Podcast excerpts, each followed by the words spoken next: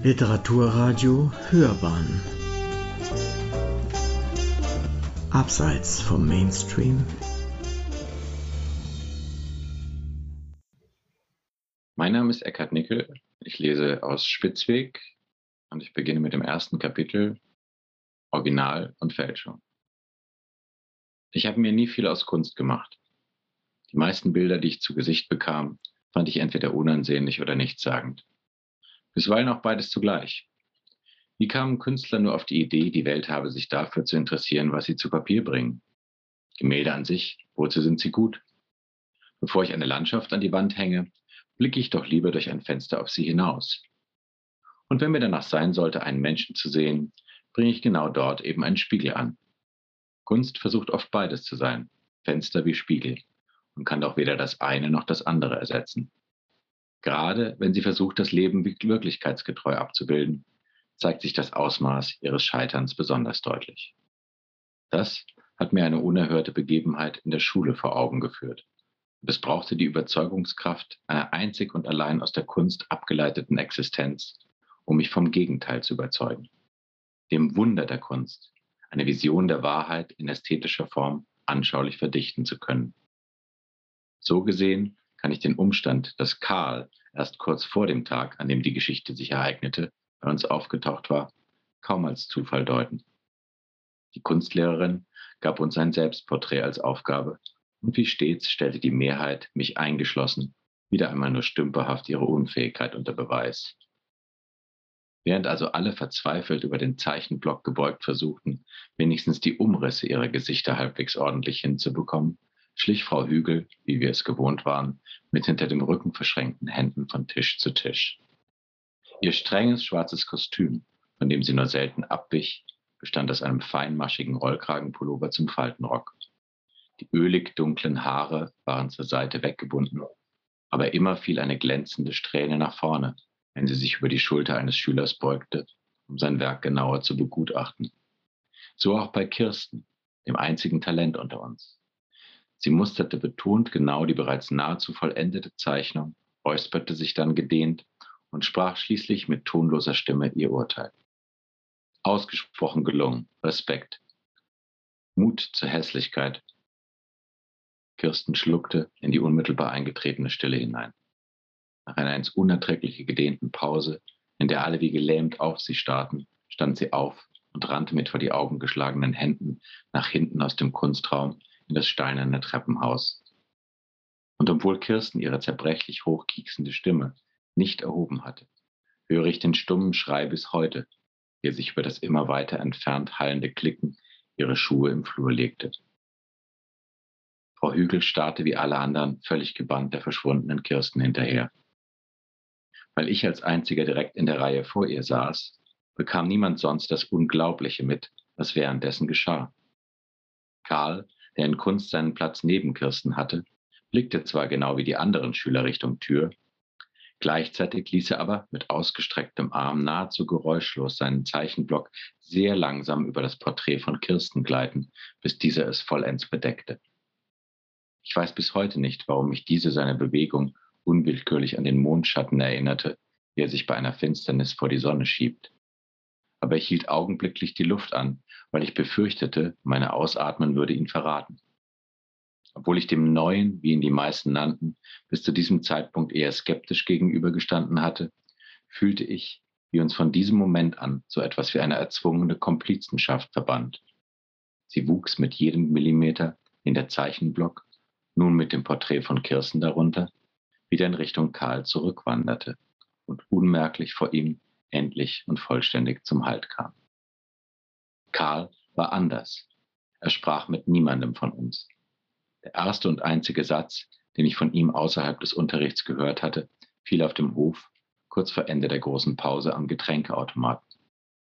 Er war vor mir an der Reihe und hatte nach dem Einwerfen der Münzen ziemlich unentschlossen und gelangweilt auf die Auswahl gesehen, bevor er schließlich die Rückgabetaste gedrückt und das Kleingeld wieder in seine Hosentasche gesteckt hatte. Dabei musste ich ihn wohl etwas zu unverblümt angestarrt haben. Jedenfalls schnipste er mit den Fingern in die Luft, als ob er mich wie ein Zauberer aus der Trance zurückrufen würde. Dazu lächelte er mir gequält ins Gesicht und sagte mit einem entschuldigenden Achselzucken, Ich frequentiere Milch. Und daran fehlt es ja offensichtlich, wie an vielem anderen mehr, womit er mehr als recht hatte. So habe ich es ja gar nicht gemeint, murmelte Frau Hügel kopfschüttelnd in die beklemmende Ruhe des Saals, aber eher zu sich selbst.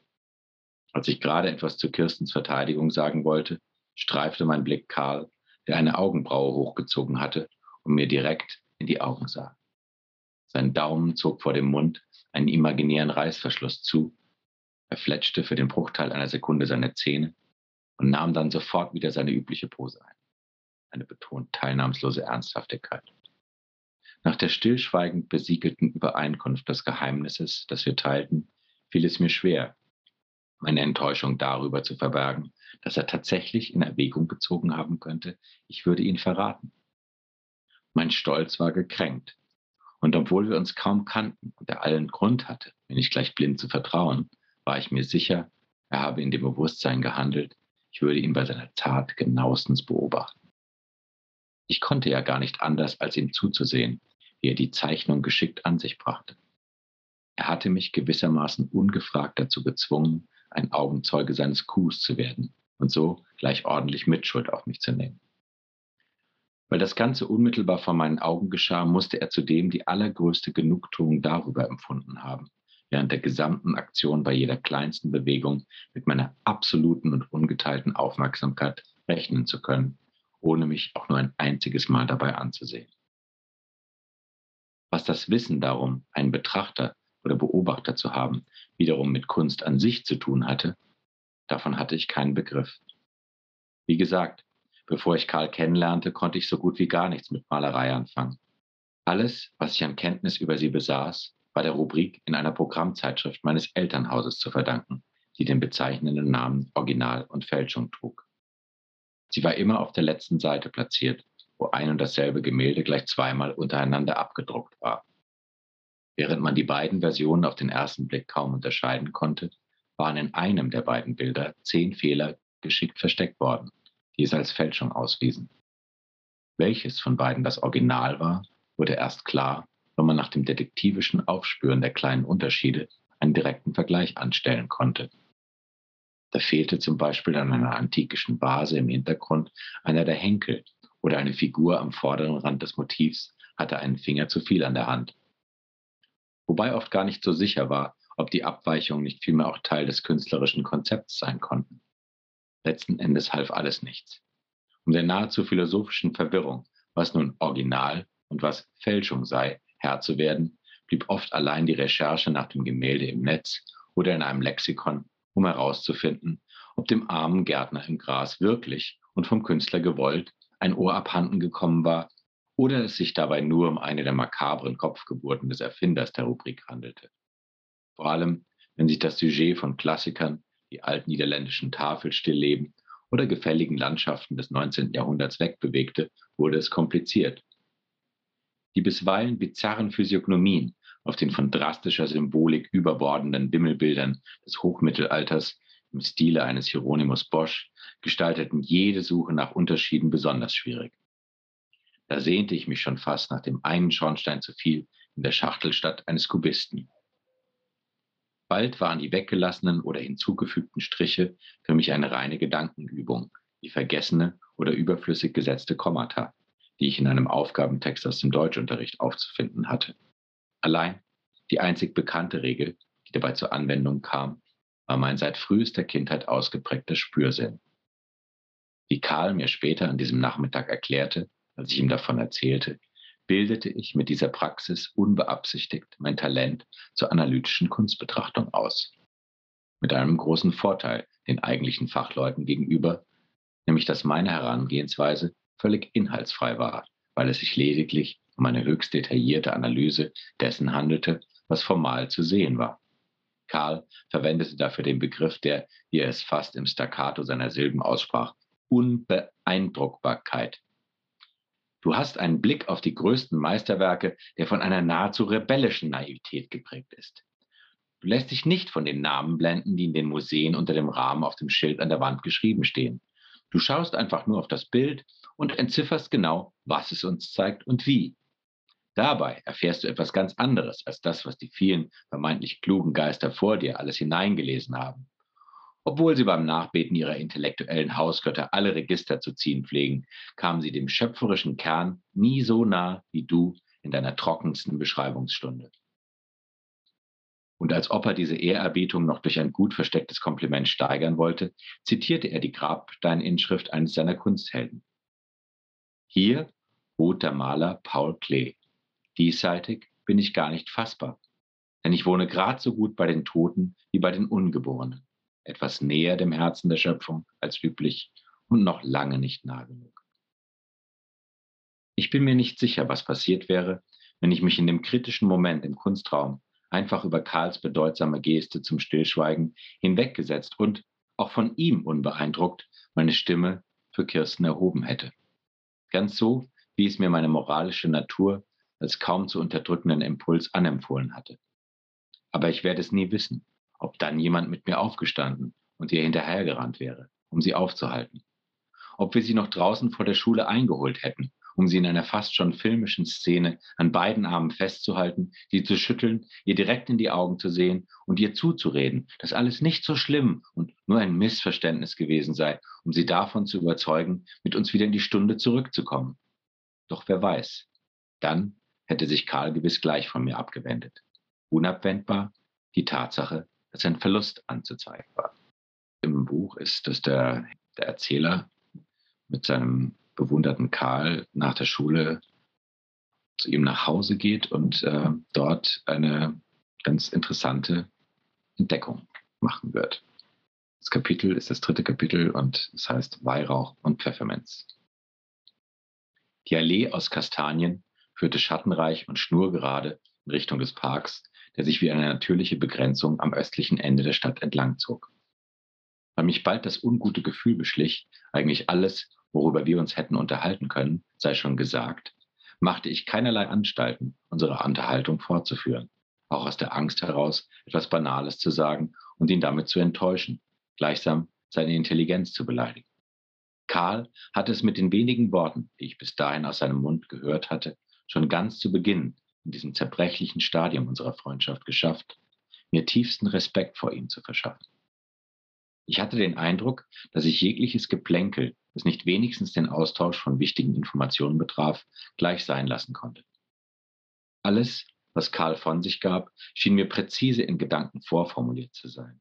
Und jede seiner Sentenzen wirkte, als sei sie gesättigt mit mehreren Schichten an Bedeutung und aufschlussreichen Verweisen. Es verlieh ihm in meinen Augen den Charakter eines umherwandernden Orakels, das unentwegt Sinn in die Welt trug durch die Art, wie es sich äußerte. Aber er war auch dazu in der Lage, einem das Gefühl zu geben, Schweigen sei beredt genug.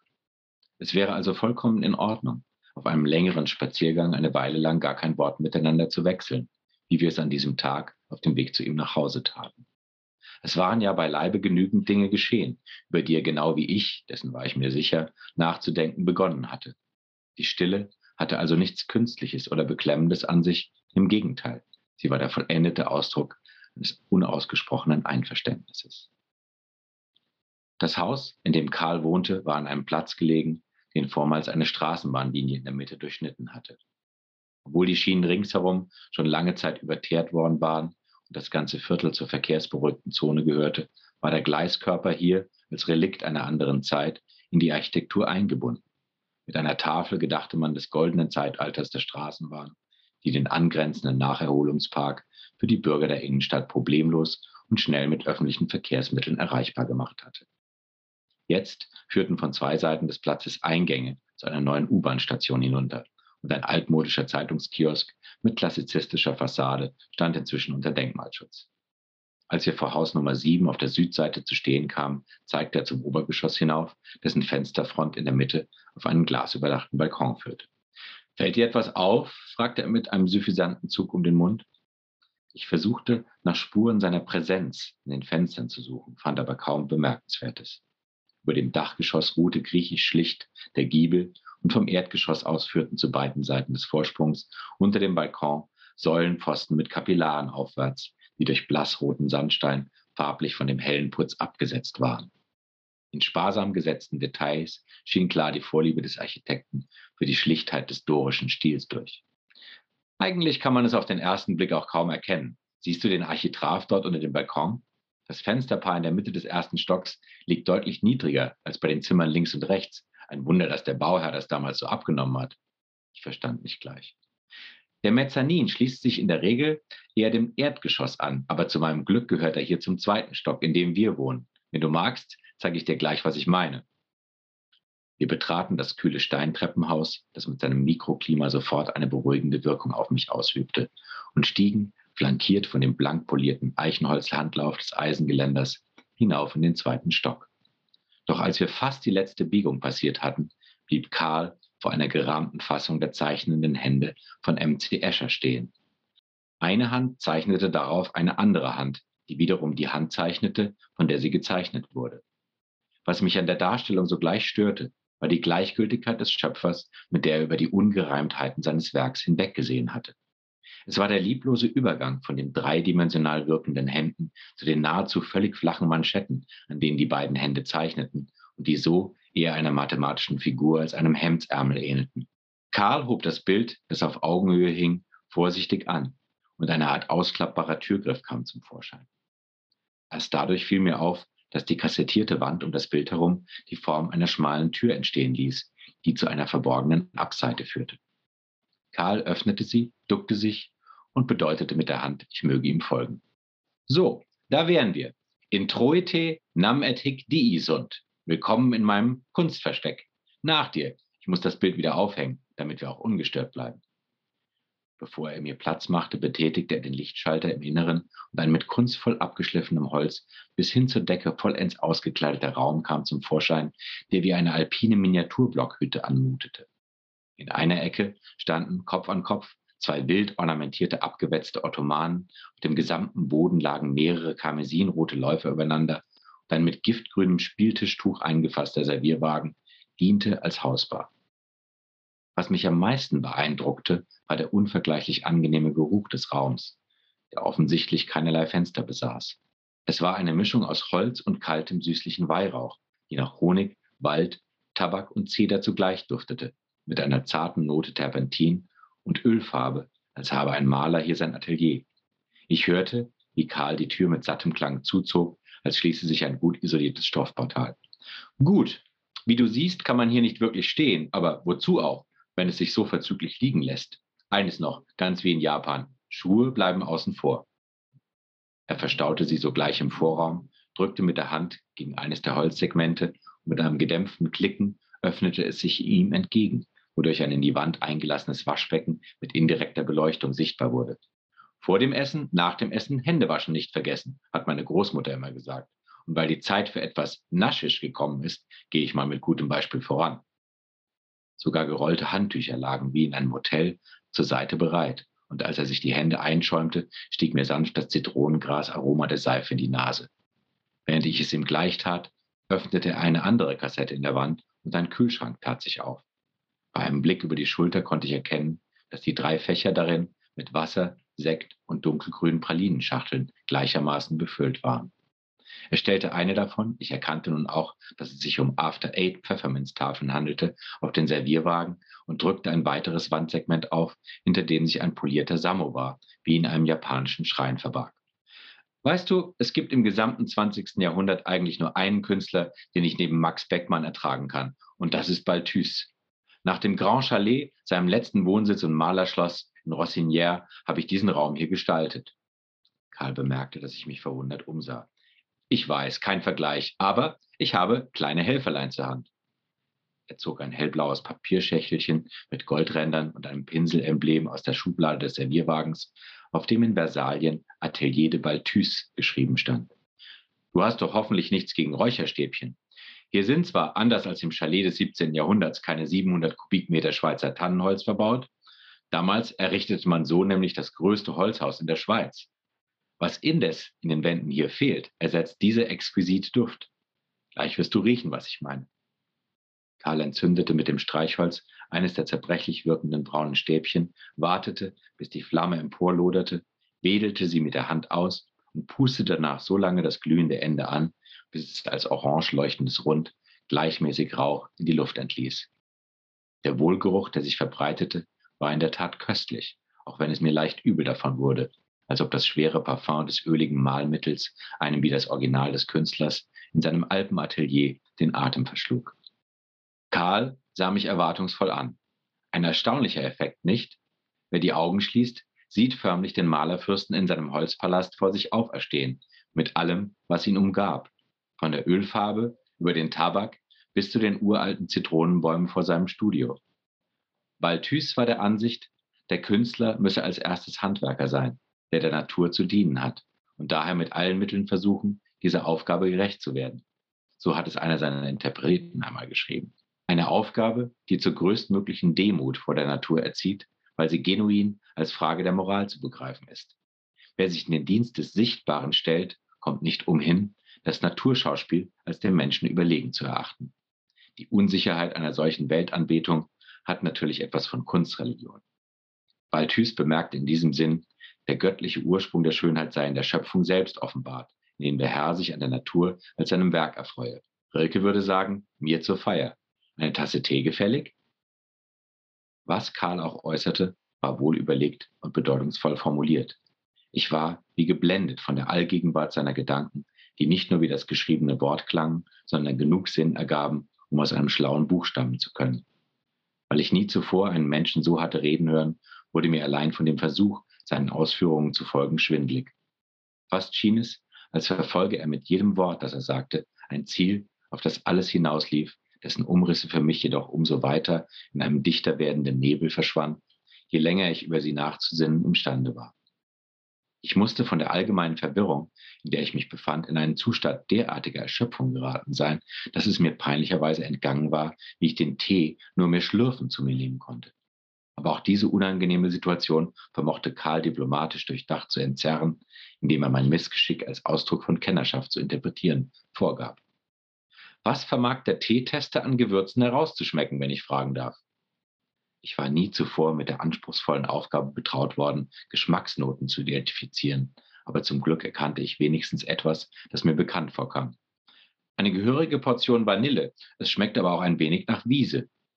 Er hob seine Augenbraue und nickte mir wohlwollend zu. Gar nicht schlecht für den Anfang, was? Der Kompositeur dieses grünen Tees hat in der Tat gemalte Landschaften vor Augen, als er den Tee des Impressionistes kreierte. Vanille, gewiss, aber auch ein Hauch Jasmin weiße Blütenmeere, in denen Nuancen von Malve und Lavendel wogen. Manche freilich meinen, sogar Marshmallows schmecken zu können und verzichten daher gänzlich auf Zucker und Sahne. Als ich auf das schmale weiße Porzellanutensil deutete, in dem das Räucherstäbchen fast abgebrannt war, weil ich voller Sorge sah, wie sich ein schlieriger brauner Rand um den glühenden Stumpf gebildet hatte, winkte Karl ab. Kein Grund zur Beunruhigung. Diese handgetretenen Kostbarkeiten sind von den Koshis, auf der japanischen Insel Awaji fabriziert worden, die seit 1850 als Meister des Weihrauchs gelten. Sie hinterlassen auf dem Porzellan nach dem Auswischen der Halterung für die Stäbchen keinerlei Spuren. Hier, nimm doch lieber noch ein After Eight und mach es dir ein wenig bequem. Ich liebe sie eigentlich fast nur für die schwarz glänzenden Tütchen, in denen sie vor sich hinschlummern, bevor wir sie verzehren dürfen. Legte die Hülle, nachdem ich die Minztafel in meinen Mund hatte gleiten lassen, um sie langsam zum Schmelzen zu bringen, neben die Teetasse auf den Servierwagen und strich sie glatt, worauf Karl sanft protestierte. Halt! Es geht in das herrlich knisternde Geräusch. Hör mal hin! Er zerknüllte eine Hülle und warf sie geschickt in seine leere Tasse. Dann nahm er sich die nächste. Sie machen sofort süchtig, diese kleinen Bösewichte. Und sieh dir die Musterung auf ihrer Oberfläche an. An was erinnert dich das? Sprich, Nemosyne da mir an After Eight bis dahin nur aufgefallen war, dass jedes Mal, wenn sich die Packung dem Ende zuneigte, entgegen meiner Erwartung noch ein volles Tütchen zum Vorschein kam zwischen all den leer gegessenen. Ich diese Beobachtung aber zu trivial fand, um sie mit Karl zu teilen, blieb ich lieber stumm. Wie dir vielleicht aufgefallen ist, After Eight hat in der Kekswelt einen fast ebenso wohlschmeckenden Doppelgänger.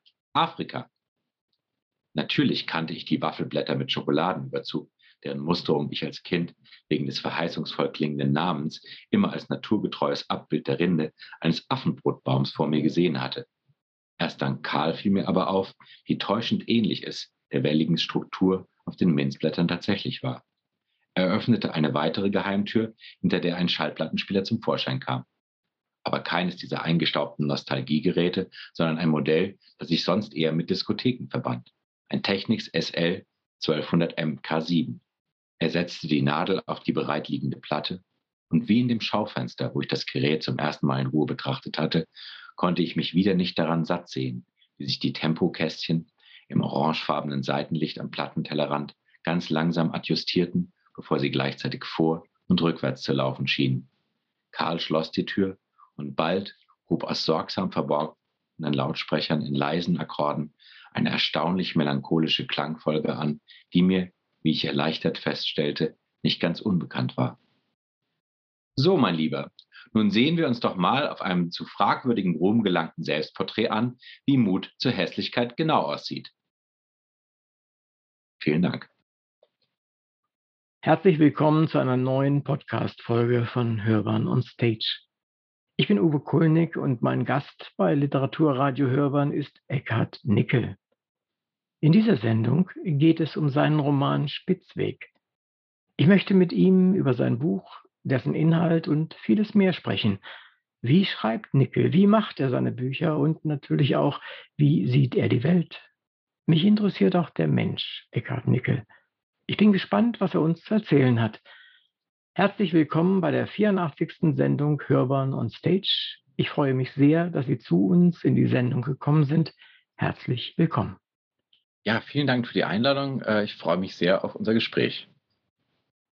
Die Chinesen haben vor vielleicht 15 Jahren, 20 Jahren die äh, Teile ihrer Terrakotta-Armee haben sie auf Tour geschickt, auf Ausstellungstour, unter anderem als erstes nach Amerika, in die USA.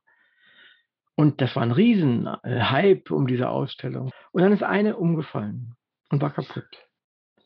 Und dann haben die Chinesen gesagt, ist nicht so schlimm, sind eh nur Kopien. Äh, und das war für die Chinesen völlig normal, äh, weil das war das, was man sehen konnte, was da stand. Und die Amerikaner waren entsetzt. Was sagen Sie dazu? Ja, es ist natürlich die, die interessante Frage, äh, die dahinter steckt, ist natürlich die, dass, dass unter, unter wenn, wenn man das jetzt sozusagen unterscheiden wollte, unter unserer westlichen oder unserer eurozentrierten Sicht auf die, auf die Originalität des Kunstwerkes, da steckt natürlich auch vor allen Dingen diese Idee dahinter, dass wir durch das, durch das Werk auch zu diesem Menschen gelangen. Während vielleicht äh, der, der, Werkbegriff, der hinter dieser ähm, Ansicht, die jetzt gar kein großes Drama darin sieht, wenn wir die perfekte Kopie einer, einer wunderbaren Skulptur vor uns haben, die eigentlich das, das, das, das Gemachtsein, also das, äh, das und das ja auch ein ganz wesentlicher Teil äh, eines jeden Kunstwerks ist, nämlich die Loslösung eigentlich vom, vom eigentlichen Schöpfer, äh, möglicherweise äh, völlig äh, zu, zureichend ist. Aber wir haben natürlich auch diese auch aus, glaube ich, aus dem 19. Jahrhundert noch mit überlieferte äh, Vorstellung, die damals in einer Geniekult ja manchmal äh, ausgeufert ist, dass es wirklich ganz, ganz zentral ist, durch das Werk auch zu dem Schöpfer dahinter zu gelangen. Und ich glaube, das macht uns so versessen auf das Original vielleicht. Und es gibt ja auch einen ganz direkten Bezug äh, in den Roman hinein, weil die der Hauptfigur, die wir kennengelernt haben, Karl, hat ein Referat im, im Kunstunterricht und wo es ihm genau darum geht, eigentlich um diese äh, Loslösung des Werks vom eigentlichen Künstler dahinter. Also es ist eigentlich ein Plädoyer für die Anonymisierung der Kunst. Und das ist ja eigentlich auch was, was ein bisschen so in diese Richtung geht, also Richtig, um, ja. um diesen Werkbegriff, der, der, der, von dem wir gerade gesprochen haben. Insofern äh, genau. finde ich das auch äh, sehr, sehr, sehr ähm, maßgeblich für, für, für eine der, der zentralen Debatten, die, die in dem Buch äh, stattfinden, die, die, sich, die sich dann auch so ein bisschen weiter fortentwickelt in die Gespräche von den drei Hauptfiguren, nämlich zwischen Karl, äh, Kirsten und dem Erzähler. Daher kam dann auch mal eine Assoziation, weil mir das sehr Bekannte vorkam und das finde ich auch wichtig. Wie geht es Ihnen? Hören Sie sich beim Schreiben selber mit Freude zu? Mit Gewinn und mit, mit einer großen äh, Neugierde, weil wenn es sozusagen um die Art und Weise des Schreibens geht, äh, ist es tatsächlich so, dass ich mir sehr viel Zeit lasse, bevor ich mit einem Buch anfange, aber dann auch abgesehen von vielleicht kleinen Ausnahmen eigentlich das ganze Buch äh, dann auch in einem äh, in einer geraden Linie und Richtung durchschreibe. Das heißt, ich springe eigentlich selten zwischen Punkten im Buch hin und her, sondern ich schreibe das Buch tatsächlich so, wie es der äh, Leser dann am Ende auch liest, nämlich von, von der ersten bis zur letzten Seite durch. Äh, wie gesagt, man geht natürlich dann über seine eigenen Worte später nochmal drüber, aber was, was Sie eigentlich fragten, also ich äh, höre mir insofern zu und äh, immer wieder äh, mit, mit, mit, mit diesen neugierigen großen Augen, weil ich teilweise wirklich beim Schreiben an bestimmten Punkten nicht weiß, was als nächstes kommt. Und das ist eigentlich das wie ich immer finde, das ist eines der tollsten Sachen, wie, wie, wie, einen, wie man sich sozusagen selbst beim Schreiben noch überraschen kann. Wie plötzlich ein Gedanke auftaucht, von dem man im Leben nicht gedacht hat, dass man genau. ihn haben könnte. Zum Beispiel. Lachen Sie und weinen Sie mit sich selbst? Absolut, absolut. Also ich bin äh, mit, mit mir in diesem Buch äh, drin und äh, es ist, äh, es, es, kommt zu ganz ja anrührenden Momenten, wenn es sich um Dinge handelt oder um, um Passagen, die mir sehr, sehr wichtig sind, für die ich mir dann auch wirklich besonders viel Zeit nehme und äh, aber dann gibt es natürlich auch diese, diese befreienden Momente, in denen, in denen ich auch von ganz großem Lachen erfasst werde, die eigentlich natürlich die noch, noch schöneren sind. Also das ist auch ein, ein, Teil des Schreibens, denke ich, das wirklich schön ist. Was nicht, nicht nur diesen Zwang, den man immer hört, ich musste das jetzt schreiben oder so, ja. sondern das ist, also man es auch aus Lust schreibt, ja. Das finde ich ganz wichtig. Also es ist ein, ich finde auch, äh, man, ähm, man, man kann ähm, Texten wirklich anmerken. Und natürlich gibt es auch großartige Texte, denen man den Schmerz anmerkt, unter dem, unter dem er entstanden ist. Aber es gibt äh, vor allen Dingen Texte, die einen halt so äh, mit sich wegtragen, äh, den, den äh, ist immer so ein Moment eingeschrieben der, der Begeisterung dessen, der, der diesen Text geschrieben hat. Kommen wir mal zum Formalen, wenn es Ihnen recht ist, äh, des Buches. Was ist das eigentlich für ein Buch? Was steht da so und mhm. so weiter und so fort? Und dann steht da als Titulierung für Ihr Buch Coming of Age Roman. Mhm. Teilen Sie diese ja, Etikettierung? Äh, also ich glaube, man, man, ähm, man nimmt dem Buch nichts, wenn man es als einen Coming-of-Age-Roman versteht, aber es ist, glaube ich, auf der einen Seite nicht nur ein Coming-of-Age-Roman und auf der anderen Seite ist es äh, vielleicht nicht vor allen Dingen ein Coming-of-Age-Roman. Mhm. Also es ist, es, es ist natürlich ein ganz zentrales Moment, ist natürlich diese bestimmte Moment im Leben, in dem sich die Hauptfiguren befinden, der natürlich zu dieser Analyse geführt hat oder auch führt und zu Recht. Aber irgendjemand hat dann mal gesagt, aber es gibt keine Nacktbadenden im, so im Sommersee. Also es ist eine, eine, eine natürlich eine, eine ganz andere Transformation, wie man sie vielleicht von so einem Buch üblicherweise erwarten würde.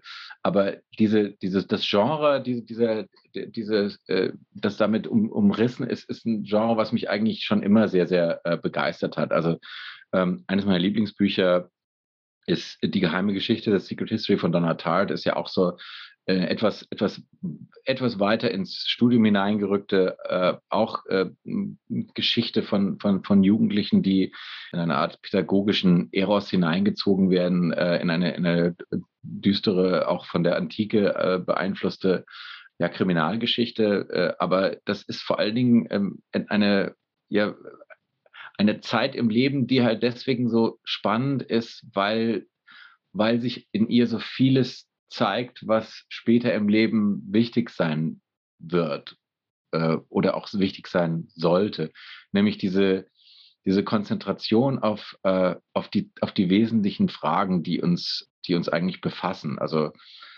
nach dem viel äh, beschworenen Sinn des Lebens als, als, als allgemeiner Untergrund, aber halt auch vor allem die vielen, äh, die vielen kleineren Fragen, die die den Umstand betreffen, wie man sich selbst versteht, wie man seine Rolle in der Welt sieht, was einen begeistert, was einen abstößt. Also es ist eigentlich so eine, so eine ganz spannende äh, Zwischenzeit. Ich glaube, irgendwann mal äh, im Buch nennt er es die, nennt der Erzähler es die Grauzone äh, oder das Zwielicht, äh, in, in dem er sich da irgendwie gefangen sieht. Und ähm, ich sehe es äh, eigentlich immer wieder, dass das eigentlich eine ganz äh, eine, eine, eine Situation ist, aus der eigentlich ja aus, der, aus dem Privileg, sich eigentlich genau mit diesen Dingen auseinanderzusetzen zu dürfen, ohne darüber nachzudenken zu müssen, äh, wie, äh, wie, wie man seinen nächsten Einkauf finanziert, ist eigentlich ein, ein mhm. unglaublich, äh, eine unglaublich gewinn, gewinnende äh, Situation, wenn man das äh, auszuschöpfen weiß. Ich habe das früher schon auch immer zusammengefasst. So. Und äh, ich hatte die Hände frei, um denken zu können. Sehr gut, ja, genau. Ja, und das ist etwas, was wir da auch lernen können, was leider nicht alle Menschen lernen wollen ja. oder wollen oder die in die Lage versetzt werden. Genau. Aber wenn man es kann, dann ist das ein, ein, ein Fund, das wir uns anlegen als Menschen. Da zehrt man den Rest seines Lebens davon, und zwar mit Gewinn. Total. Und nicht nur als, als Last. Ja. Sowas. Also ich stimme Ihnen da völlig zu. Es ist äh, rein formal sowieso ein Coming-of-Age-Roman, aber äh, es ist ein besonderer Coming-of-Age-Roman, was ich äh, durchaus auch betonen würde. Wenn ich Karl als Ästhetik-Nerd mhm. bezeichnen mhm. würde, würden Sie protestieren oder würden Sie sagen, ja? Ich würde, glaube ich, mit, äh, mit, mit einer vorsichtigen Einschränkung Ja sagen, äh, weil äh, Nerd eigentlich kein besonders schönes Wort ist. Ähm, es gibt vielleicht ein schöneres Wort dafür, aber es hat noch niemand gefunden. Ähm, wir sind so ein bisschen in der, in, in der, in der Zwickmühle. Ähm, ich glaube, jemand irgend, irgendwo stand in einer der Besprechungen, dass es, dass es viel schwieriger äh, äh, sei ein äh, pubertierender Dandy zu sein als ein pubertierender Punk, weil, weil, weil es einfach alles noch viel äh, un, äh, unausgewachsener wird. Aber wahrscheinlich äh, trifft es das, was wir unter einem Nerd verstehen, nämlich jemand, der äh, sich mit, mit Dingen befasst, die, die von der Mehrheit seiner Mitschülerinnen und Mitschüler eher skeptisch oder mit, mit Verachtung betrachtet werden, weil, weil, sie, weil, weil sie einfach völlig aus der Zeit äh, herausgefallen sind oder einfach aus dem, aus dem allgemeinen Fahrwasser äh, der, der Jugend äh, ent, ent, sich entfernen, ist es, glaube ich, die, die richtige Bezeichnung. Ich finde nur Nerd, ich weiß nicht, warum, warum mir das nicht gefällt, das Wort. Ich, mhm. ich habe mir noch keinen Gedanken darüber gemacht, warum, aber irgendwie, äh, ich, ich, glaube, es gab auch ähm, es muss, es muss irgendein anderes Wort da vorher dafür gegeben äh, haben, aber, aber ich, ich, ich habe es nicht mehr zur Hand. Ich komme deshalb in letzter Zeit verstärkt darauf zurück, weil ich eine Sendung gemacht habe, vielleicht vor 10, vor 20 Sendungen. Da ging es um Nerds. Ja. Die heißt tatsächlich auch Nerds. Und da hat uns die Dame oder mir die Dame äh, sehr wortreich äh, die Nerds nahegebracht. Ja. Und äh, durchaus nicht nur negativ, äh, sondern sie hat das auch gut gemacht, wie ich fand. Und äh, da seitdem habe ich das so ein bisschen im Kopf. Und äh, mir, mir begegnen auch tatsächlich jetzt auch nach dieser hm, Definition Nerds, die man, die ich früher so nicht bezeichnet hätte tatsächlich. Und das war mir eigentlich ganz spannend. Vielleicht haben Sie ja Lust und Zeit, das mal anzuhören oder so. Ja. Ich habe es mit, mit Gewinn tatsächlich damals die Sendung gemacht. Das war ganz, war ganz interessant. Aber auf jeden Fall ist er ein Ästhetik, ein Ästhetiker par excellence, oder? Ja, absolut, absolut, auf jeden Fall. Und wenn ich jetzt, äh, wo wir gerade drüber sprechen, darüber, darüber zum Beispiel nachdenke, dass es auf der Schule, auf der ich früher war, jetzt auch zum Beispiel eine Nerd AG gibt, finde ich das schon, schon wieder ganz, finde ich das Echt? schon wieder, ja, finde ich das dann eigentlich vielleicht dann doch wieder ganz toll. Und äh, möchte das dann vielleicht doch begrüßen, dass, dass, er, dass er letzten Endes ein ästhetischer Nerd ist. Gut, also wenn ich doch noch eine Rezension schreiben sollte, dann bringe ich die Vokabel da vielleicht rein. Ja. Mal gucken. Oder wir können ja auch, wir können ja auch versuchen, ein, ein, ein neues Wort dafür zu finden. Wir, wir hatten mal äh, äh die, die Gruppe von jungen Leuten, in der, in der ich mich in meiner eigenen Coming-of-Age-Zeit befand. Wir hatten mal äh, unter uns einen Wettbewerb ausgeschrieben dafür, ein Wort zu finden, der, äh, der den Zustand bezeichnet, wenn man nicht mehr trinken mag. Also wenn man nicht mehr essen mag, ist man ja satt. Aber ja, was ist ja. man, wenn man nicht mehr trinken mag? Man ist, man ist voll. voll oder nicht mehr durstig. Aber wir haben ja. dann, ähm, äh, wir hatten dann, glaube ich, äh, irgendwie so ein ganz bizarres Wort äh, statt satt irgendwie Schmöll oder so. das war ganz, ganz bizarres. Ich habe es aber nicht, ich habe es leider nicht mehr, äh, leider nicht mehr ähm, in Erinnerung. Aber es gibt ja wirklich so Dinge, die, die einfach manchmal auf eine neue Bezeichnung warten. Ich komme mal zur Sprache, nämlich äh, die Sie in diesem Buch pflegen. Ist es eine Ihnen einfach, ich meine, ich könnte mir für die Frage fast selbst beantworten, ist es eine Ihnen innewohnende oder wollen Sie die Rolle äh, von aus heutiger Sicht eigentlich aus, dem, aus der Zeit gefallener jungen Menschen, äh, die versuchen, irgendwie erwachsen zu werden. Und wollen Sie die als Bildungsbürger darstellen oder ist das einfach, fließt das aus Ihnen? Also es fließt äh, sehr, sehr leichter, mit leichter Feder aus meinem, aus meinem Kopf, weil, weil einerseits die, äh, die Abgrenzung, die, die dadurch im Buch die Figuren von, von, von, ihrer, von ihrer Umgebung äh, vollziehen, natürlich eine ganz äh, zielgerichtete ist und sie sich natürlich damit auch gerade, wie wir äh, auch im ersten Kapitel gleich sehen, dass, äh, dass Karl sagt, er frequentiert Milch. Ähm, und er hat ja auch eine Privatsprache, mhm. die dann später rauskommt. Ähm, also das ist natürlich auch alles sehr, sehr, äh, das hat natürlich auch was damit zu tun, dass Sprache, und das lerne ich eigentlich äh, ohne Unterlass in meinem Leben, dass Sprache eigentlich immer äh, auch ein, ein großes äh, Abgrenzungs- und, äh, ja, und Defin Definierungsmerkmal auch ist. Und äh, ob das jetzt die, die, die, die Jugendsprache äh, ist oder die, äh, oder die, die, die bildungsbeflissene Hochsprache ob das äh, ähm, die Dialektfreiheit ist, mit der man sich in Frankfurt dann äh, gegenüber den, Hess, den hessischen hm, Tonfallen hm. behaupten konnte oder musste oder durfte.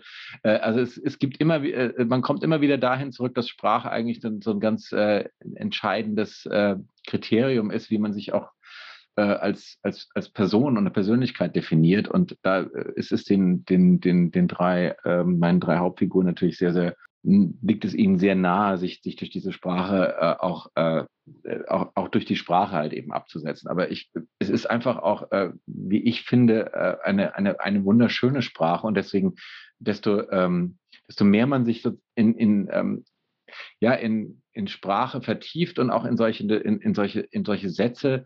Äh, ich ich habe mal äh, in der Schule einen, äh, einen Aufsatz in Gemeinschaftskunde geschrieben.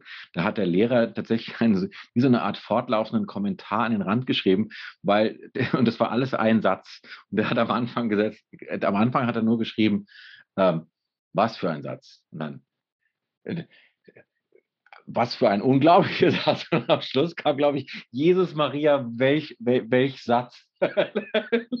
also der hat es dann sozusagen äh, nochmal äh, äh, ja, zum Ausdruck gebracht, auch diese Überraschung, die äh, die, die gewundene Gedanken ähm, manchmal auslösen können. Aber ich finde eigentlich, äh, das Schönste daran, an dieser, an dieser Form von Sprache ist, die ist, ist nicht nur die Genauigkeit, die, die, sie, die sie einem erlaubt, mit der man sich sozusagen so ausdrücken kann, sondern das ist eine bestimmte, und das ist mir immer sehr wichtig beim Schreiben, das ist auch immer eine bestimmte Folgerichtigkeit des, äh, des, des nächsten Satzes gibt. Und das ist eigentlich was, was, äh, was, was ich eigentlich nur von mir selbst mit einem aus mir äh, oder in mir vorhandenen Sprachgefühl äh, erklären kann. Also es gibt tatsächlich, wenn ich, wenn ich mich hinsetze und einen Satz schreibe und dann überlege ich und dann kommt dieser nächste Satz, dann denke ich mir, ja, das ist genau der Satz, äh, also dieser Satz musste eigentlich auf diesen Satz folgen. Und das ist eigentlich so, eine, äh, so, ein, so ein großes Sprachglück eigentlich, was, was mir da äh,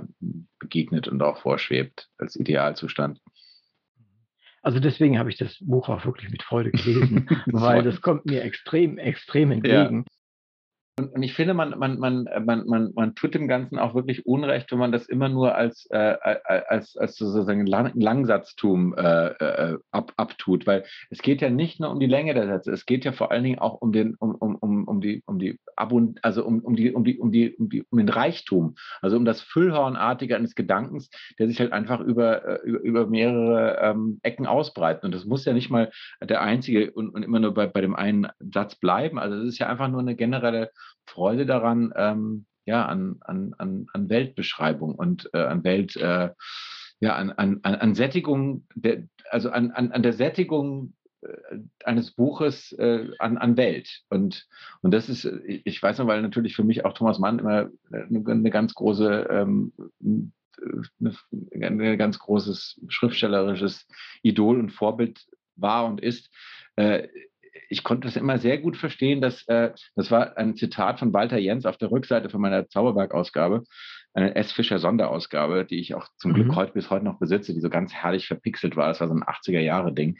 Und äh, da stand da, glaube ich, das einzige Buch, was er mit auf die berühmte einsame Insel mitnehmen würde, wäre der Zauberberg. Und das konnte ich so, das konnte ich so nachvollziehen, weil wirklich, wenn man mit diesem Buch, wenn man das Buch da dabei hat, dann, dann hat man eigentlich so fast die ganze Welt mit sich. Weil es ist so, äh, es ist so viel drin und es ist so, und das ist auch so eine bestimmte Vorstellung von, von Literatur, die, die, in der es nicht nur darum geht, eine Geschichte zu erzählen, sondern eine Literatur, die auch, die auch äh, äh, Ideen transportiert, die, äh, die, die, die Dinge miteinander ähm, ge gegenüberstellt und dann äh, auch Gedanken erlaubt und philosophisches, äh, philosophisches Reflektieren sozusagen provoziert. Und, ähm, und es gibt vielleicht einfach mal, um es mal als Beispiel für, für sowas, für, für, einen solchen Satz oder für einen solchen Komplex ähm, äh, anzuführen. Ich habe so einen, das ist so einer meiner, ähm, meiner Lieblingsstellen im Buch, die würde ich vielleicht mhm. einfach nur ganz kurz dazu vorstellen.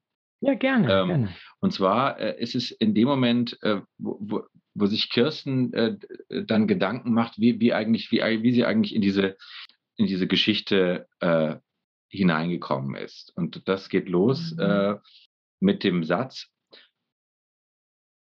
war sie einfach nur schwer enttäuscht, weil wir ein Geheimnis vor ihr hatten, in das sie am Abend zuvor nicht eingeweiht worden war?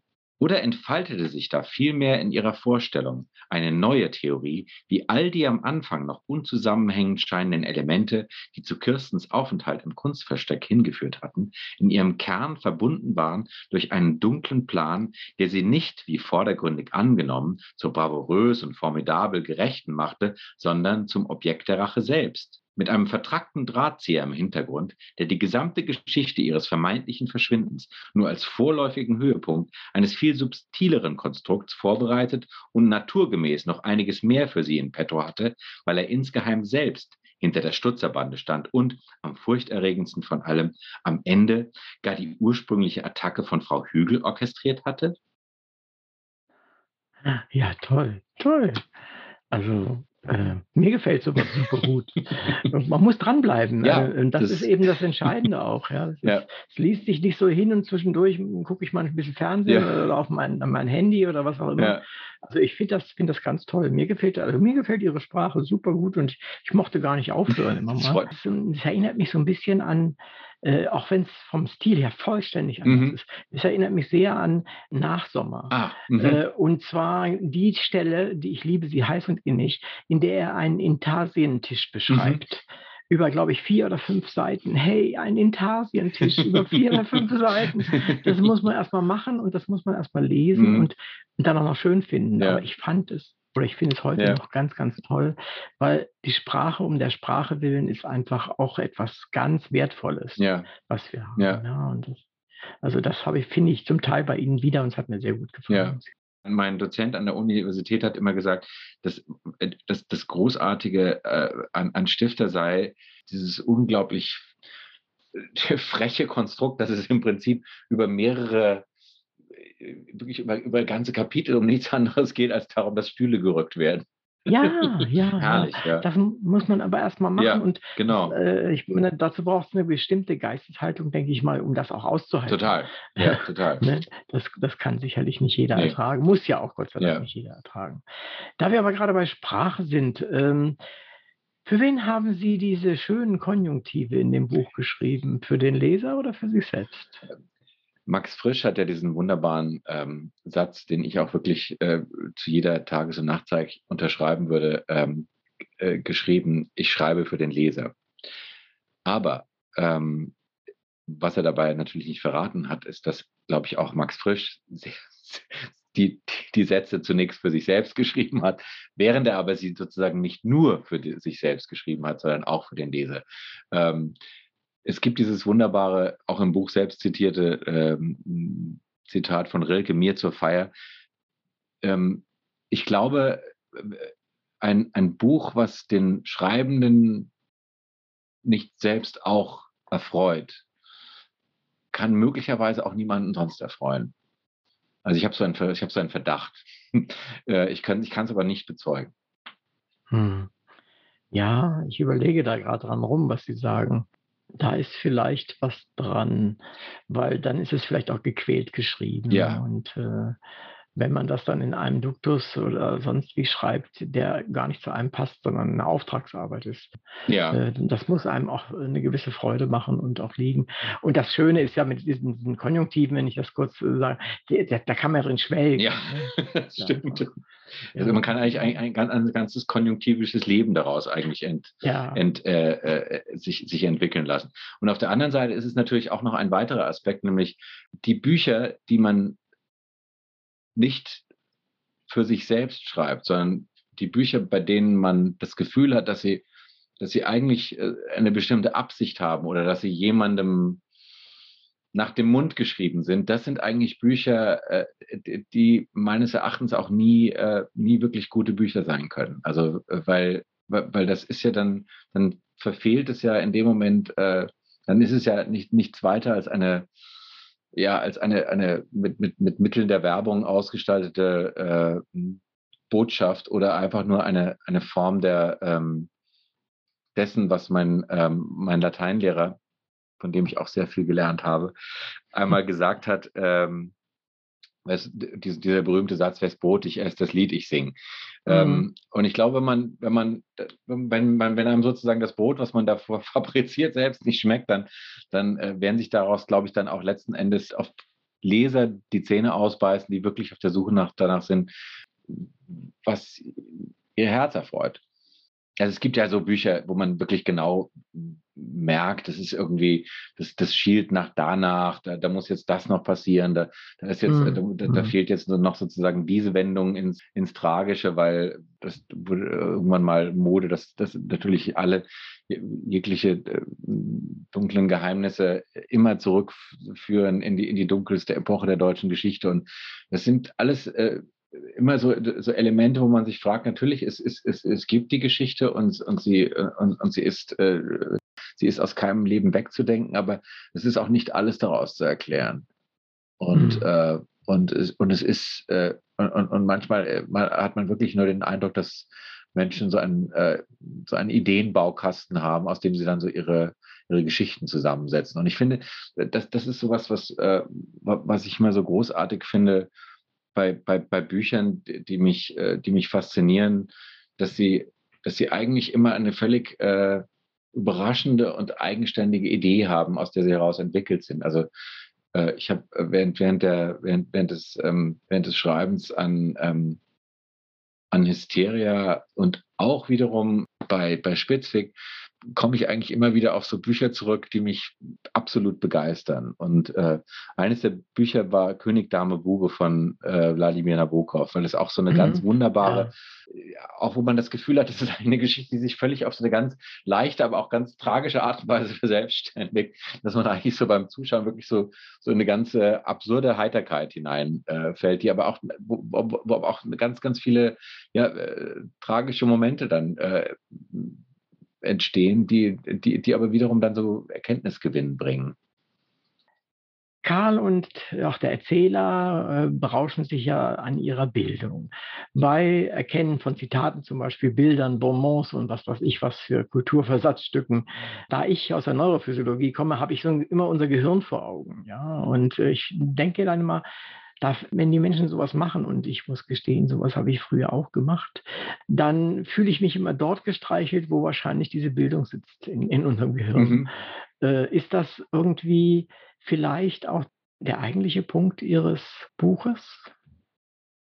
Der eigentliche Punkt wäre dann äh, diese, diese, diese diese Nervenenden anzustoßen, der, der, der, der Speicherung. Richtig. Ja, ich glaube schon. Also Richtig. Also das ist ja, es ist ja ein, äh, und das, das ist ja das Schöne, ähm, wie ich finde, auch äh, eine der äh, immer noch kolossal faszinierendsten ähm, Elemente des Schreibens ist ja, äh, dass man, äh, während man Dinge schreibt, eigentlich etwas geschieht, dass, dass man, dass man, dass, dass sich nur bis zu einem bestimmten äh, Punkt kontrollieren lässt oder überhaupt unserer, unserer Kontrolle überhaupt unterstellt ist. Und das merkt man, und ich finde das immer ein, ein ganz äh, unglaublichen Moment, wenn ich dann äh, das Buch fertig geschrieben habe und dann das Buch selbst das erste Mal oder das zweite Mal dann lese und Dinge bemerke, die sich äh, ohne meine bewusste Wahrnehmung da reingeschrieben haben, äh, die aber natürlich absolut diese Geschichte strukturieren und die auch Teile einer formalen Anlage sind. Und das finde ich immer noch das Atemberaubendste eigentlich an der Kunst des Schreibens, also an der Literatur, dass es wirklich äh, mehrere Ebenen gibt, in denen eigentlich Geschichten dann geschehen. Also es gibt natürlich auf der einen Seite die, die Faszination mit der Geschichte an sich, die sich in, nach meinem Geschmack immer äh, idealiter so äh, gnadenlos und unausweichlich abrollen sollte wie ein Uhrwerk, also die, die sich einfach so herrlich sozusagen vor sich hin abschnurrt. Aber es gibt natürlich auch viele andere Ebenen noch dieser, dieser Geschichte und die entdecken sich eigentlich nicht nur dem Leser, sondern auch dem, wie ich finde, dann auch äh, erfreulicherweise dem Schreiben, denn sonst wäre man ja auch dann beim, beim, beim erst beim spätestens beim dritten Mal entsetzlich gelangweilt, seine eigenen Sachen zu lesen. Aber das Tolle ist ja, dass man immer wieder Dinge entdeckt, von denen man auch selbst dann gar nichts äh, so mitbekommen hat, während sie geschehen sind beim Schreiben. Und das finde ich immer, ist immer noch einer der ganz, ja, der, der beglückendsten Momente eigentlich beim Schreiben und auch einer der Momente, die dann so die üblichen Korrekturgänge, die natürlich jedes Buch durch, äh, zu durchlaufen hat, natürlich auch zu einem immer wieder zu einem großen, zu einem großen Vergnügen geraten lässt. Mhm. Da geben Sie mir ein Stichwort, nämlich das Lektorat. Ähm, wie viel Freude hat Ihr Lektor an Ihrem Buch gehabt? Ähm, ich, ich, ich, will mich jetzt sozusagen nicht Ihnen, äh, ihm vorwegnehmen, aber äh, äh, wenn, wenn ich seinen Worten Glauben schenken darf, hatte, hatte, hatte eine große Freude beim, beim Lektorieren äh, gehabt. Nämlich, äh, er, hat, er hat sozusagen, weil ich ja durch einen Unfall etwas ins, in Verzug gekommen bin, ich hatte einen etwas tragischen äh, Unfall im, im Winter, der mich dann tatsächlich ins Krankenhaus und äh, auch ans Bett gefesselt hat. Deswegen äh, ist eigentlich der, der, der, der letzte Teil des Lektorats fast wie eine Art Fortsetzungsroman entstanden. Das heißt, ich habe ihm dann einfach Kapitel um Kapitel geschickt, aber er hat gesagt, es ist eigentlich ganz wunderbar, wunderbar. So, so ist man sozusagen noch in der, beim, beim, beim Entstehen des Buches dabei. Und ähm, ja, nein, aber ich glaube, äh, die, die, Grund, die, der Grund, äh, die Grundstimmung war äh, äh große Heiterkeit und, und, und Vergnügen. Toll.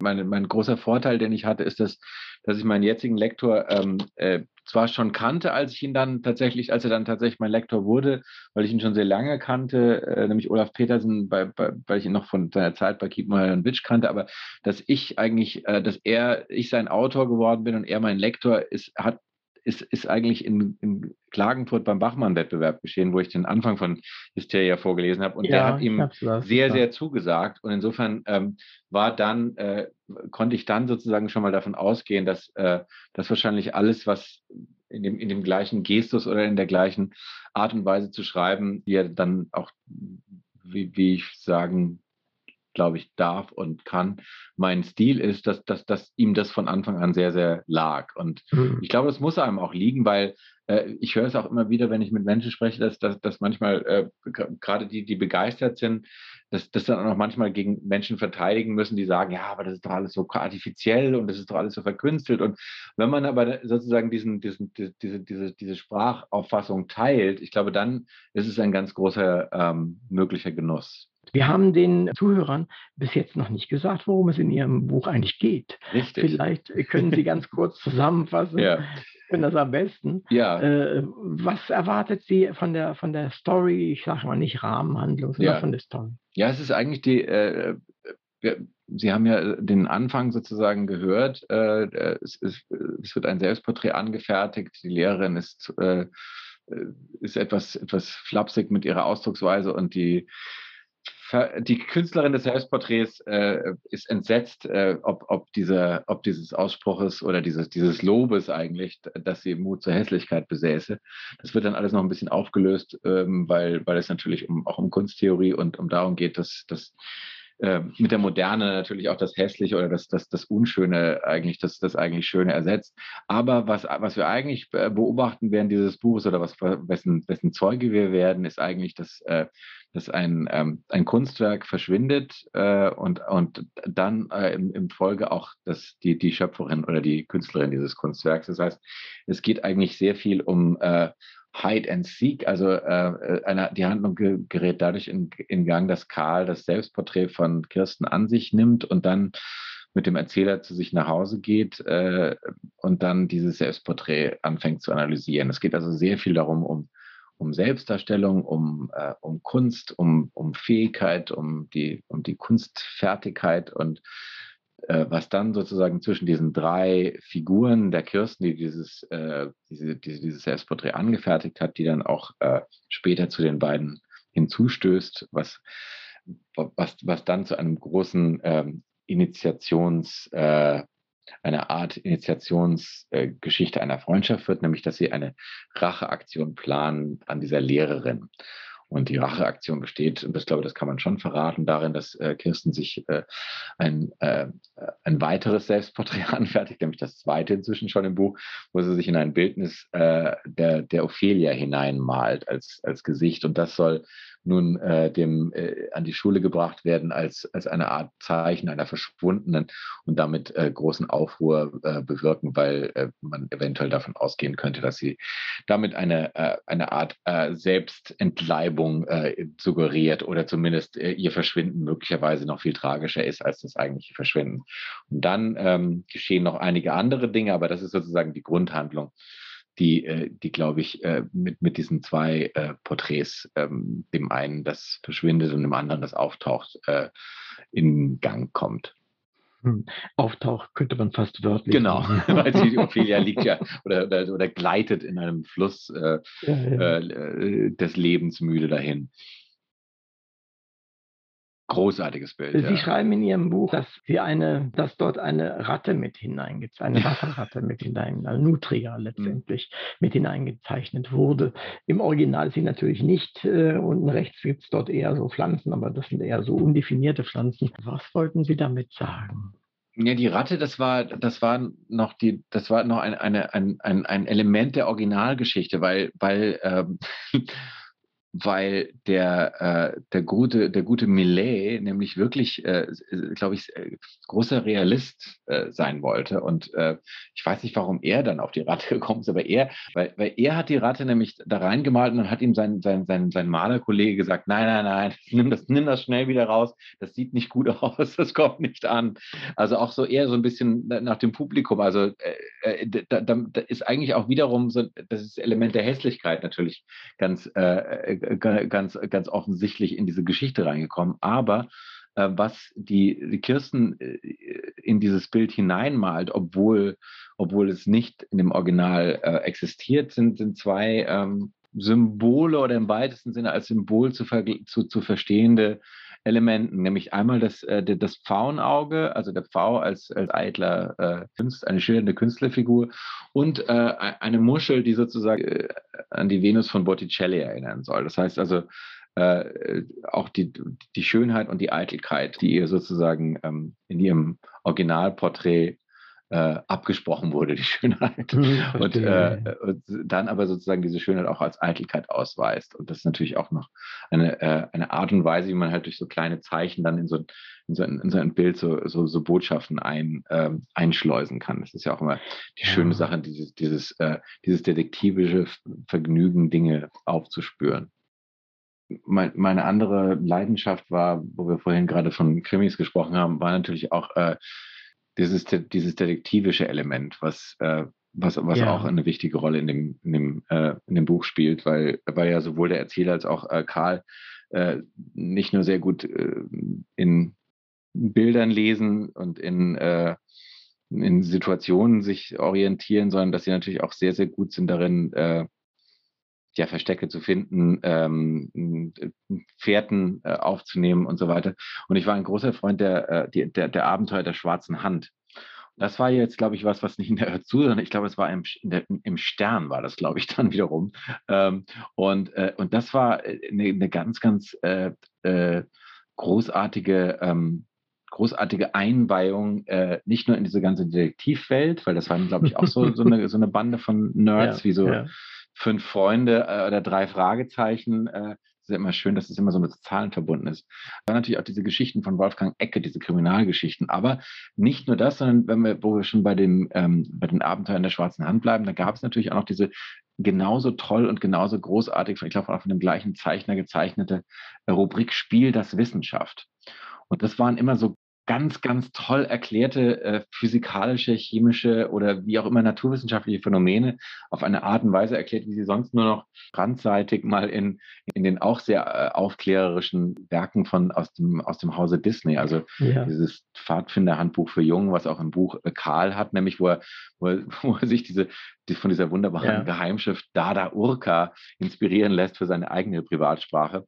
Da gibt es natürlich auch so ein paar Sachen wie auch eine ganz große Sache, die gebackenen Bücher. Aber es, es gibt natürlich auch in diesem Spiel des Wissenschaft auch ganz tolle, ähm, ja, verblüffende Experimente, wie ein Ei in Wasser schwimmt und so weiter. Also es sind so ganz, ganz unauslöschliche Erkenntnismomente eigentlich. Und, und, und es kommt eigentlich alles aus dieser, aus dieser ja, bezaubernden Kindheitswelt eigentlich. Es hat große oder eine dicke, fette Basis gelegt für, für uns und für unser ganzes Leben letztendlich. Deswegen ist, ist es ganz wichtig aus meiner Sicht, dass Kinder möglichst viele und ganz verschiedene Zugänge zu, zur, zur Wissenschaft zum Beispiel oder zur Kunst oder was auch immer bekommen ja, der Chemiebaukasten, äh, was auch immer, ja, das, das, das, das, das, das, äh, das Teleskop für den Hobbyastronomen. Ja, also ich, ich, ich war auch begeisterter Eisenbahn. Fan mhm. als Kind und habe also äh, Züge nachgespielt. Ich habe äh, ich habe Fahrpläne, äh, Fahrpläne äh, mir, mir selbst geschrieben, äh, Kursbücher äh, aufgelegt. Also äh, man, man schafft sich so seine eigenen Welten. Ich habe das dann mal in dem ganz wunderbaren Anfang von vom Prinzip Hoffnung von Ernst Bloch wiedergefunden, wo er sagt, dass, also, dass, dass junge Seelen danach dürsten, sich zu entgrenzen. Ja und dass, dass es dafür ganz viele verschiedene Vehikel gibt. Und das kann, das kann die, die, die Eisenbahn sein, das kann die Astronomie sein, das kann, ähm, das kann alles Mögliche sein, aber es führt eigentlich alles immer äh, hinaus in die Welt und über den eigenen Horizont hinaus. Äh, und das ist, finde ich, immer noch eine, ein ganz großartiges äh, Phänomen. Ich denke mal, dann ist man auch nicht so schlecht gerüstet, um, um mit der Welt zurechtzukommen, mit der technischen Welt, aber auch mit der, mit der geistigen Welt, die einen dann später umgibt. Total. Kennen vielleicht noch eine Sache über Kunst, weil da denke ich öfter mal drüber nach. Ja. Äh, Sie kennen Yves Kleins Monochrom Bleu. Mhm. Das ist ja patentiert und äh, mhm. ist es Kunst? Unbedingt. Warum? Unbedingt. Äh, weil es ist, weil es ist, ich habe ich hab ein, ich hab ein kleines ich habe ein kleines Original Aha. von Per Kirkeby, dem Künstler Per Kirkeby. Das heißt einfach nur bla. Also es ist ja auch blau äh, in, in, in, in Dänisch. Und, äh, und es ist einfach nur, wenn man das aufblättert, das ist so ein kleines quadratisches Format. Und wenn man dieses Buch durchblättert, glaube ich, wird einfach nur ein kleines blaues Quadrat immer größer. Also es ist also eigentlich so eine Art fast, äh, fast schon ein geometrisches Daumenkino. Und ähm, auch das ist für mich ganz großartig und, und diese und diese die, diese die, diese Idee eines eines äh, und, und gerade noch mit dieser mit dieser äh, ja doch so durch durch durch mit mit philosophischen ähm, äh, Ideen und, äh, und, und ästhetischen Vorstellungen durchdrungenen Farbe Blau, finde ich das ganz unbedingt äh, ein, eine, eine großartige äh, Kunstidee. Und ihre beiden Protagonisten, ich nehme jetzt mal die männlichen Protagonisten, sehen die das beide genauso oder hätten sie unterschiedliche Meinungen dazu? Ich glaube, äh, ich habe den Verdacht, dass Karl es auf jeden Fall nicht so sehen wird. Ah. Weil für Karl hört ja äh, ob, obwohl er ein, eine gewisse, auch eine gewisse suffisantes, ein gewisses suffisantes Interesse an der Gegenwartskunst hat. Für Karl, äh, das ist ja auch in der, in der kleinen Passage kurz angeklungen, die ich vorgetragen habe. Für Karl hört eigentlich äh, alles Gute in der Kunst vielleicht spätestens mit Max Beckmann auf. Ja. Äh, und Max Beckmann ist ja wie so ein, äh, ja, wie, der ragt ja noch wie so ein Monolith der Gegenständlichkeit eigentlich so in diese ganze abstrakte Welt noch hinein, die fast noch seine Gegenwart selbst geworden wäre nach dem äh, nach, äh, kurz vor Ende seines, äh, seines Lebens. Mhm. Aber äh, ich glaube, Karl äh, hätte sich eher mokiert über dieses Blau, während der äh, Erzähler ja einen ne, viel äh, uneingeschränkteren Kunstbegriff hat. Also mal ganz davon abgesehen, dass die Kunst für ihn erstmal sozusagen eine, eine Aufgabe ist, die er, die er zu lösen versteht. Aber er hat ja, und das, das, das finde ich, ist auch ganz wichtig äh, für, für, für die Anlage der beiden zueinander und äh, miteinander. Er ist ja derjenige, der ähm, im Kunstmuseum sich auch durchaus für das interessiert, was, was dort im Saal der Gegenwart passiert. Und, äh, und alles weitere, was natürlich dann auch noch im Saal der Gegenwart passiert, das verraten wir natürlich nicht. Aber äh, er ist auf jeden Fall, äh, und, und, und das wird äh, in diesem Moment auch deutlich. Er ist derjenige, der, der, der auch eine, der, eine Kritik, eine Kunstkritik gelesen hat, die ihn durchaus so weit angeregt hat, dass er sich das Kunstwerk, äh, als er es dann im Kunstmuseum sieht, auch wirklich zu Gemüte führen will, obwohl es eine Art, irgendeine Art Kurzfilm ist, die er da äh, beschrieben findet. Aber er ist also doch durchaus sehr offen für, für, das, für, das, für, das, was ihn umgibt, äh, während Karl doch in seiner, auch in der Selbststilisierung auch klare zeitliche und zeitgeschichtliche Grenzen setzt. Mhm wir müssen langsam zum Ende kommen. Äh, die letzte direkt zum ja, Buch gehörende Frage. Warum haben Sie dieses Buch geschrieben? Weil es unbedingt geschrieben werden musste. also doch. ja, äh, ich habe mal ähm, in einem Interview, und ich weiß nicht, wer es war, jemanden sagen gehört, der gesagt hat, es gäbe eigentlich nichts Schöneres, als sich mit einem Buch den Traum von einem Buch zu erfüllen, das man selbst gerne nicht geschrieben, sondern gelesen hätte. Und darin sind natürlich zwei, äh, zwei Momente ähm, verborgen, nämlich einerseits natürlich der, der, der Wunsch danach, äh, was sich auch in einer, einem anderen, in der Vergangenheit schon existierenden Projekt äh, verwirklicht hat, nämlich äh, wir haben mal eine Zeitschrift, eine Literaturzeitschrift gegründet, der Freund, und das war eigentlich so eine Zeitschrift, die wir selber gerne gelesen würden. Mhm. Und das ist natürlich die eine Sache. Die andere Sache ist, da würde ich meine Figuren und natürlich ist es Karl selbst zitieren, es ist zu schön, um nicht wahr zu sein. Okay, gut. Wunderbar. Das ist an der Stelle ein schönes Schlusswort, aber wir sind noch nicht ganz am Ende. Äh, ich hatte noch zwei Sachen. Nämlich das mhm. erste ist, äh, wenn Sie sich etwas wünschen könnten, das aber auf jeden Fall in Erfüllung. Mhm. Was wäre mhm. das? Ich glaube, ich würde mir wünschen, nochmal genau der Mensch zu sein, der ich in der Zeit in meinem Leben war, in der dieses Buch spielt. Mhm. Also zu Zeiten von Mackie. Genau. ja, toller Wunsch. Nee, das ist ein toller Wunsch. Gefällt mir gut. So, und jetzt habe ich Sie die ganze Zeit genervt und mit irgendwelchen Doch-Fragen und was auch immer. Haben Sie eine Frage an mich? Was hat Ihnen am besten an diesem Buch gefallen? Das ist leicht. Die Sprache. Die Sprache. Schön. Das ist das Schönste, ja, weil es ja. mich wirklich begeistert hat und, und äh, immer weiter gelockt hat. Und das, mhm. das hat mir wirklich Sehr am, schön. meisten gefallen. Ja. Schön. Eine der, der, schönsten Dinge, die ich bis jetzt über das Buch gehört habe, äh, war ein Satz, der mir übermittelt wurde von der Lehrerin auf der Schule, auf der dieses Buch nicht nur spielt, sondern die auch meine eigene Schule war und die jetzt, weil ich eine Lesung aus dem Buch dort in der nächsten Woche haben werde, die äh, freundlicherweise mit dem Deutsch-Leistungskurs sich dieses Buches angenommen oh, haben. Schön. Und die Lehrerin hat, äh, hat das, war ganz neugierig, wie das alles so aufgenommen werden würde. Und das Schönste, was ich dann durch sie von ihrem Kurs gehört habe, ist, dass, dass der Kurs dieses Buch, mit diesem Buch Feuer und Flamme ist. Toll. Und, und, und ein toller Satz, den sie gesagt hat, sie hat gesagt, die Schüler ihre Schüler, die sie in ihrem Kurs hat, die, die würden sich durch dieses Buch ernst genommen fühlen. Schön. Und das finde ich so ein tolles Kompliment, wenn man das das ist, wenn ich, selbst wenn ich jetzt hier gerade sage, bekomme ich Gänsehaut, ja. weil das ist ja, das ist ja sozusagen das, das Schönste, was man sich als Autor wünschen kann, dass die, dass, dass die, die, die Figuren, äh, also die, die, die, Menschen, die sich in dem Alter der Figuren befinden, in der dieses Buch äh, angesiedelt ist, sich in irgendeiner Form in dieses Buch, dieses Buch wiederfinden. Das ist natürlich, das ist das, die schön, das schönste Kompliment, was, was man sich wünschen kann. Ja, also da, da stimme ich Ihnen völlig zu und das ist auch zu Recht so, weil Sie haben den Ton getroffen, Sie haben mhm. äh, das interessant gemacht, die Sprache ist schön und Sie mhm. nehmen auch Ihre Leute ernst und äh, vielleicht sind Sie ja. sogar manchmal ein bisschen zu erwachsen schon, aber,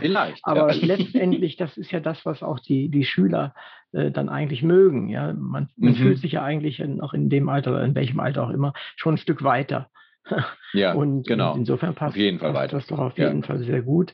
Und ich gebe Ihnen recht, wenn man bestimmte Arten von, von Echo bekommt, auf, dann ist das ganz ja. toll. Also in mir begegnet das öfter mal, dass dann Menschen auf mich zukommen. Ach, wissen Sie, wissen Sie, Ihre, Ihre Geschichte, die, die hat mich ja also völlig äh, umgehauen. Ich sage, ja, mhm, welche mhm, meinen Sie mhm. denn? Ne? Ja, äh, ich weiß gar nicht. Also da, da waren dies und dies und dies und dies. Und Sie wissen es eigentlich gar nicht so richtig. Das, und dann kommen Sie das mit dem Elefanten. Und ja. dann, ach, Sie meinen die und die Geschichte, ja. Ja. Die hat mich umgehauen. Die wissen nichts ja. mehr, ja? Äh, ja? Aber an der Stelle, so wie Toll. Sie äh, ihre, ihre, die, die, die Kids da irgendwie berührt haben, habe ich den berührt. Was wollen wir denn mehr? Oder? also. Damit, also damit, das ist, äh, das, da kann man dann wirklich wie, äh, wie Hölderlin sagen, einmal lebt dich wie Götter und mehr bedarf es nicht, weil dann hat man im Prinzip ist man ja dann, dann tatsächlich ein, ein, Schöpfer, dessen Welt wiedererkannt Richtig. wird. Ja, wunder, noch ein, ein noch besseres Schlusswort. Wunderbar. Ich bedanke mich recht herzlich. Sehr, sehr gern. Hat mir große Freude bereitet. Liebe Hörerinnen und Hörer, danke, dass Sie wieder dabei waren. In der heutigen Sendung war Eckhard Nickel mein Gast. Es ging um den Roman Spitzweg. Es ist ein zeitlich eher unspezifischer Roman der jüngeren Gegenwart. Er ist sprachlich hochinteressant, wirft manche Fragen in Sachen Kunst auf, hat spannende Charaktere, auf die sich der Hörer konzentrieren kann. Kurz, er hat sehr viele Elemente, die ein Buch spannend und lesenswert machen und die das Denken des Lesers und vor allem seine Empathie mit einbeziehen. Natürlich kann man es kaufen und lesen, etwas über Kunst und Menschen erfahren, aber, und das scheint mir sehr im Sinne des Autors zu liegen, man kann gut darüber im stillen sinnieren und auch mit anderen Menschen darüber sprechen. Ich bin Uwe Kulnig vom Literaturradio Hörbahn und sage vielen Dank, Eckhard Nickel, dass wir heute so viel über Ihr Buch, Ihr Schreiben und einiges über Ihre Vorstellungen von der Welt erfahren durften. Daher sage ich auch im Namen unserer ZuhörerInnen noch einmal sowohl für das Buch als auch für Ihre Mitwirkung bei dieser Sendung herzlichen Dank. War mir eine große Freude.